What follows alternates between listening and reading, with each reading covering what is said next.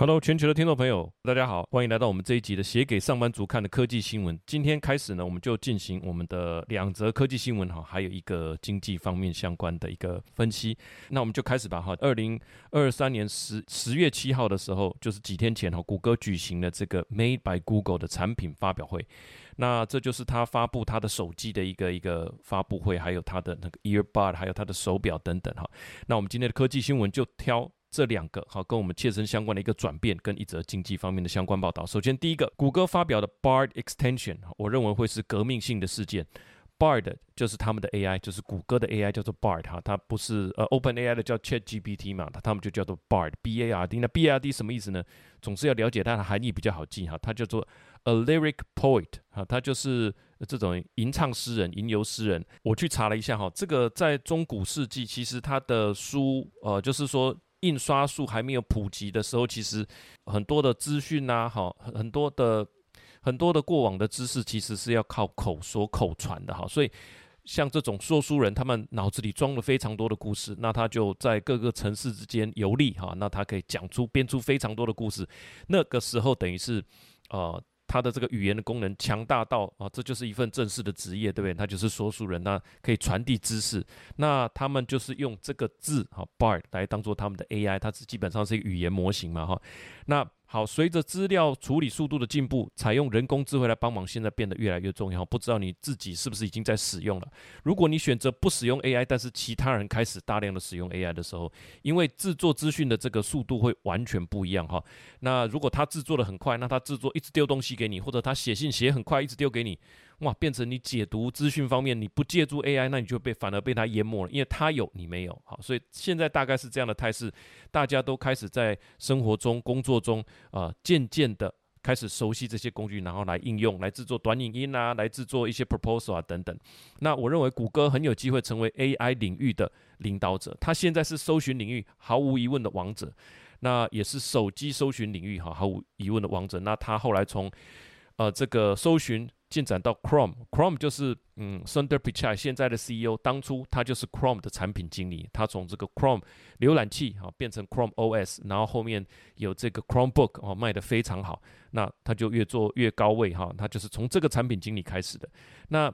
现在又到了另外一个转变了，对不对？他为什么有机会成为 AI 领域的领导者呢？哈，除了说大家像刚刚所说的，他普遍的必须开始拥抱 AI 之外，还有几个原因。哈，首先就是说，他们广泛的服务已经深深入到我们的生活里面，成为我们自己生产力的延伸，甚至成为我们的回忆。什么意思呢？我们看一下它的服务，它有 Google Photo，你的相簿哈就放在这边，它还可以帮你精选一些片段做成专辑，对不对？Google Map。哎，现在你都往哪边跑？它上面其实都有资料，那它也可以帮你找路啊，等等的哈。那它可以看到你过去一段日子的轨迹。Google 的 Gmail 是很多人，包含我的这个资讯联络的管道都是用 Gmail，因为它使用起来非常方便。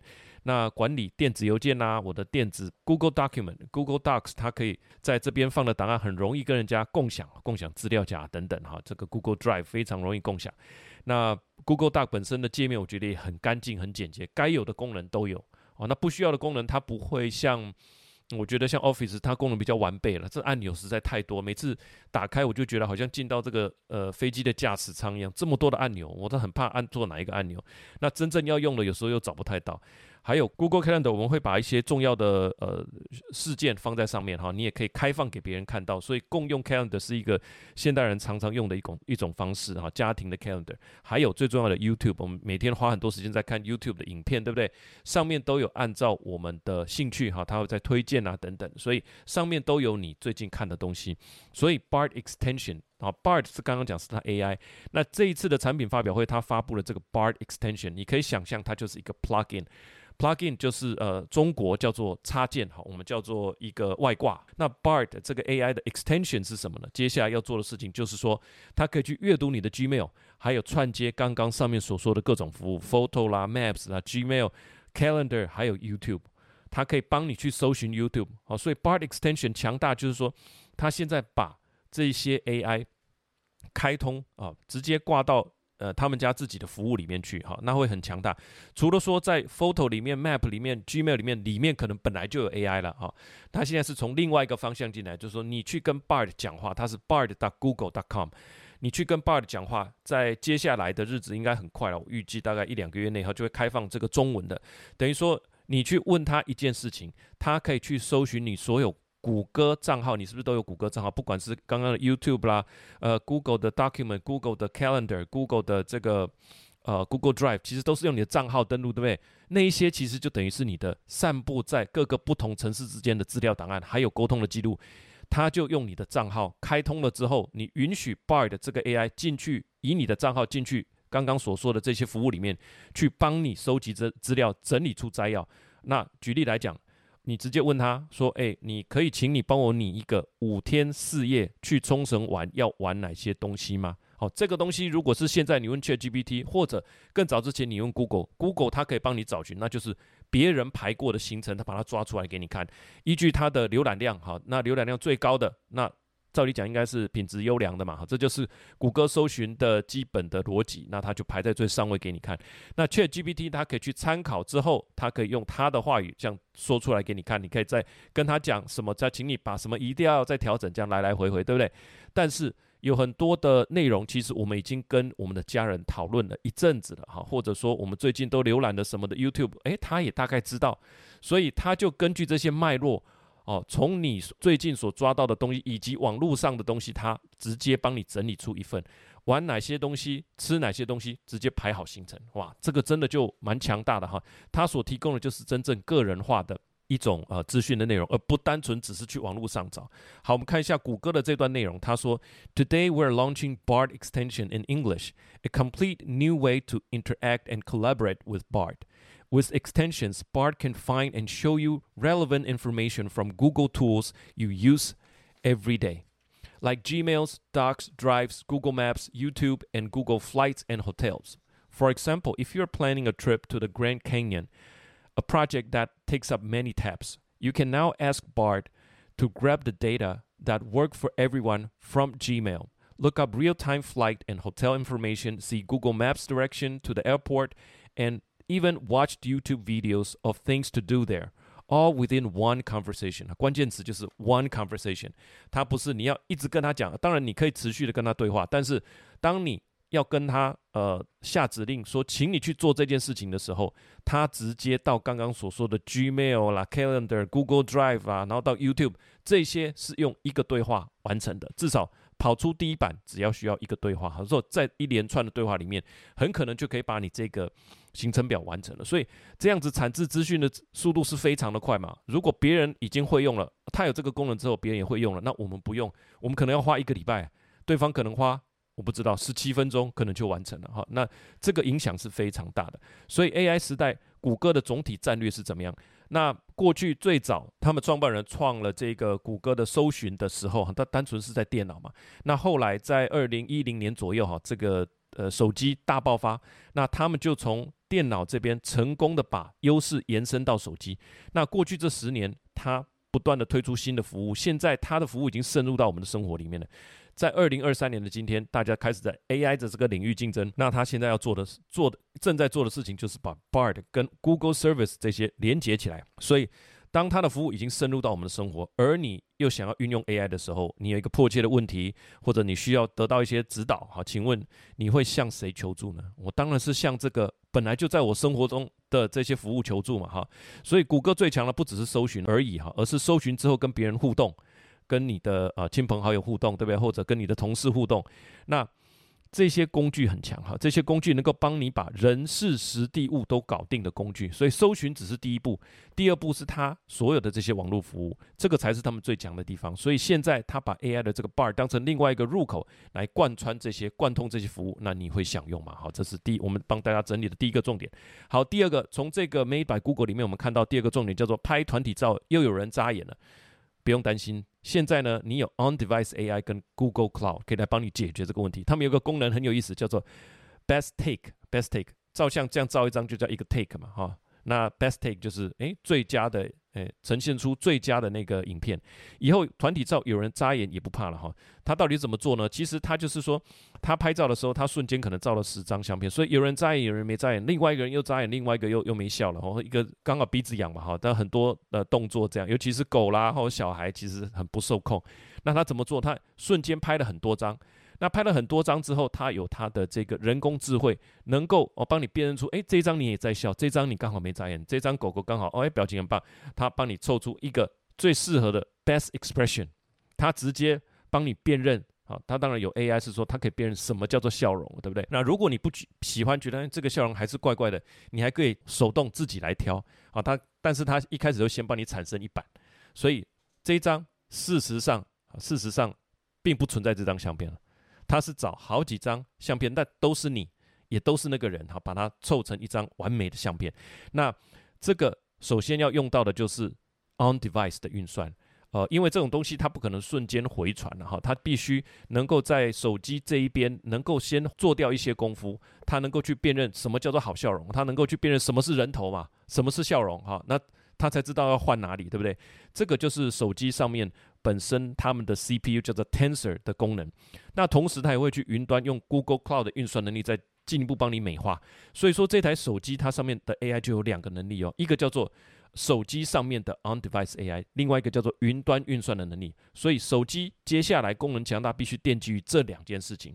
所以 On-Device AI 除了做这个 Best Take 还可以干嘛？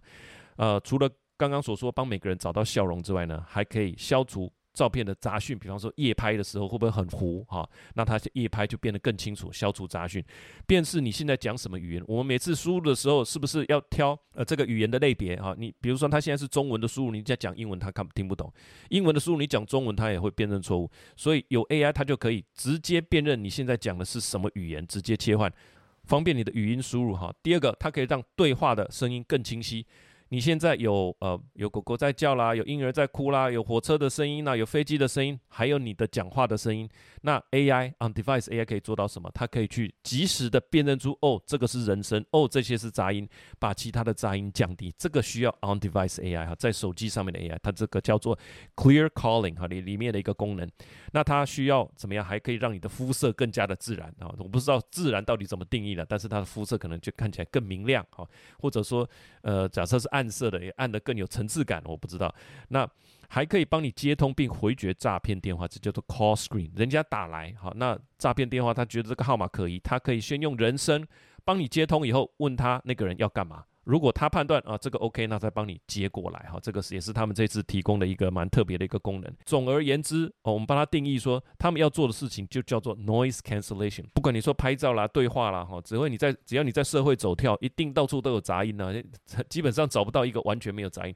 杂音也不只是声音，还有照片的，哈，照片的也是一个杂音。或者说你说打来的诈骗电话，其实那也是一种杂音嘛，哈。那它就是用人工智慧来把它消除，那好的把它留下来，强化把它美。美化哈，这个就叫做呃 on device 的 AI。所以未来的手机如果它没有 AI 的晶片哈，它这个 AI 除了 CPU、GPU 之外，它就叫做 APU 哈，这是一个 accelerated 的 process unit 哈，这 APU 我们干脆就用 AI 的呃 CPU 这样来记最简单，就是你没有 APU 的话哦，那还有你背后没有一个。AI 云端的运算能力来支持的话，这些功能基本上就没有了哈。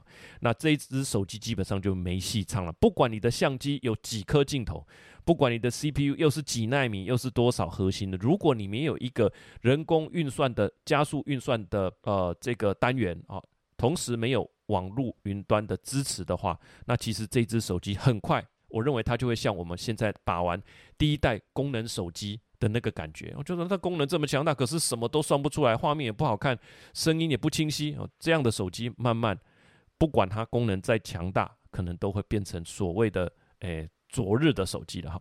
那我相信谷歌在这方面，现在他们既然已经有领先了，它一定会出一个配置的要求。什么样什么样的手机可以称之为哈？我们安卓第几代第几代的手机？那包含你要有一颗 CPU，你要有这个 APU 等等，延续它安卓手机的这个优势嘛哈？手机上面的 AI 的晶片就会是一个。台场非常大的一个机会，因为呃很多，比方说 OPPO 啦、vivo，其实他们用的都是联发科的哈。那联发科现在也积极的在这个 AI on device on device AI 或者叫 Edge AI 哈，就是边缘的 AI 这一块上面努力，所以我觉得非常值得关注。我们来看一段谷歌介绍这个它的功能的一段文字哈：Perfect your group photo with best take. If you're trying to take a group photo, chances are someone is always looking away or blinking. especially if you have ever tried to take a photo with kids. To take the stress out of getting those perfect group shot, the new best take feature in Google Photos uses a series of similar photo taken closely together to help you automatically create a blended image with everyone's best expression. Expression 就是表情嘛，哈。To take the stress out，让你哎不用担心，不用忧虑哈。我觉得这个口语的表达不错啦。To take the stress out，当我们要表达说能够让你很轻松的哈，那除了 easily 之外哈，或者说 effortlessly 之外，你可以说 to take the stress out。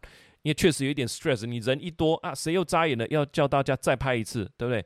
又要比 V，然后又要比什么的，哇，是很麻烦的哈。Group photo 其实有一点点、一点点压力了哈，不是太大。To take the stress out，好，那这个就是我看到在这个 Made by Google 里面最大的两个跟我们切身相关、跟未来相关的一个科技事件。第一个 Bard Extension，我认为谷歌在 AI 方面会真正胜出。好，那那。呃，可能就跟 Open AI 还有跟微软或者其他家来讲，我觉得谷歌会有一定的优势。好，那第二个就是讲这个呃，谷歌的 On-Device AI，我觉得揭露了未来的一个趋势。那黄仁勋基本上也是讲一样的事情，未来都是 On-Device AI。AMD 的 Lisa 叔也是说一样的事情，他说整个语音模型的运算能够在一颗 CPU 上面，而不是好几颗。好，所以最后呃，一定会变成 On-Device AI 的。我们今天所有看到的东西，手机。甚至是电脑啊，Intel 也在讲 AI PC 了啊，所以预期可能在明年就会再有一番荣景了哈。你到时候没有 AI 的设备，你全部会换掉一轮哈。那这块我们密切观察。投资标的，我们这一个节目是不能鼓吹，是不能推荐个股的。但我觉得联发科非常看好，谷歌我也觉得我投他一票哈。好，第三个正在发生的以色列跟巴勒斯坦的战争，那。嗯，我们直接讲犹太人哈，犹太人此刻的心情，当然当然就是同仇敌忾哈，就像有九一一事件发生的时候，对不对？不惜说我们这个 make no mistake，我们一定要有人负责哈，我们一定要绝对不能跟呃美国为敌啊等等，所以他后来二零零三年就呃进攻了这个伊拉克嘛。好，那现在差不多也是这样了哈，犹太人此刻的心情就是说我们要来一个闪电战，我们把巴勒斯坦铲平哦，那这个大概就是目前他们的心情。那但是巴勒斯坦合起来有五万人哈，我抱歉五百万人，他有左边的这个加沙走廊，右边的这个约旦河西岸，还有北边的加兰高地哈，加起来是五百万人呐。那反而是以色列是在中间呐。我自己感觉了哈，他们都敢染敢惹以色列了，难道他们就是说我只是惹你，然后呢让你来消灭我？你我不觉得有人会会是这样子的在考虑事情了哈。那以色列他现在怎么样迅速反应？哈，会不会中了他们的招？那巴勒斯坦会不会有第二波的进攻？我觉得这都值得观察。回到商业的领域，就是说，周边阿拉伯的石油国家以及伊朗的态度，才是接下来影响全球经济局势的重点。如果呃以色列就这样子猛然的进攻加沙，那美国已经说了，他们就是好像。无止境的会支持这个以色列，好，那那阿拉伯世界国家应该会对美国这种毫无保留支持犹太人的态度会蛮不爽的哈。那以色列跟伊朗素为仇敌，我去伊朗的时候有看到他们的墙壁上的这个呃壁画哈，都是画这个以色列拿着飞弹对着他，他们是互为仇，因为飞弹都射得到哈。美国支持以色列也会引起伊朗的不快了。那美国跟世界经济现在其实并不强啊。物价膨胀刚刚和缓一些而已哈，降到三点多，那呃一直没办法降到二点多哈。若是石油减产下去，铁定物价还要飙高哈，大家都有囤货的可能。一九七三年，大家在讲这个呃通通膨的很严重的时候，就是在一九七几年的时候，一九七三年就有一个石油危机，一九七九年伊朗革命哈，刚好现在过了五十年，又重回到这个原点。那我们第一个不要浪费时间预测战争了哈，他们在新闻里面都会讲说 the war is unpredictable，这战争很难预测，我们就不要去预测它。但是我们要对可能的发展以及所带来的影响要了解。如果它进一步延伸到更多的军事行动跟周遭的国家，那油价当然就遇小不易哈。油价除了它真正的上涨之外，还会有人是先囤货嘛，所以这个油价的波动是可以预期的。那回过头来，不要忘记我们现在。本来就有大量的政府支出，包含晶片法案呐、绿能建设法案呐，还有什么抵抗通膨法案，这些都是大政府要花大钱的时候。那所以这个就是所谓的呃财政政策嘛，它对于物价本来就有推升的呃这个本来就有推升的力道啊，因为你要花钱，你要买东西，当然就是竞争了这么多的资源。还有第二个。呃，COVID 之后，劳动参与率虽然有回来，但是一直没有回到原本的这个曲线上面哈。还有大家美国以及全世界的消费力，除了中国以外哈，其实消费力依然不见趋缓，就是说大家还是很愿意花钱，这些都是需求呃高涨的一个状态。如果再加上石油前景染染上一层阴霾的话，那中期而言，通膨就不会这么快降下来，因为需求、政府的需求、呃民间的需求其实一直都还在。那再加上供给面的冲击，哇，这两个相加，其实就是回到一九七零年代了。好，好，最后的一点呃想法啦，就是有一个很强烈的感觉，就是现在大家已经积极的开始在用 AI 来产制内容哈，打行销电话给你啦，做很多短影音啊。如果我们用人脑去应对，那很快就被淹没了。所以，我们现在也要用 AI 来帮我们做摘要。所以，你用 AI，我也用 AI，哈，这大家都是，呃，等于说这样子才能呃继续在这个时代啊继续存活下去。所以，我认为手机已经正式的走到了这个 AI 的时代，哈，需要 AI 的晶片跟背后母公司哈云端的一个资源，否则很快就呃没戏唱了。这是我看完这个谷歌 Made by Google 里最明显的一个呃感受。那讲到那个一九七零年代，我我这边刚好在看一本叫做《伯南克谈联准会》的一本一本书哈，这本书蛮有价值的。那我念一段话，看看跟今天类不类似。一九七三年十月，现在是二零二三年十月。一九七三年十月的时候，这个原文说，为了因应以色列与邻国之间的赎罪日战争，阿拉伯产油国家实施石油禁运。一九七二年到一九七五年，油价上涨了四倍多。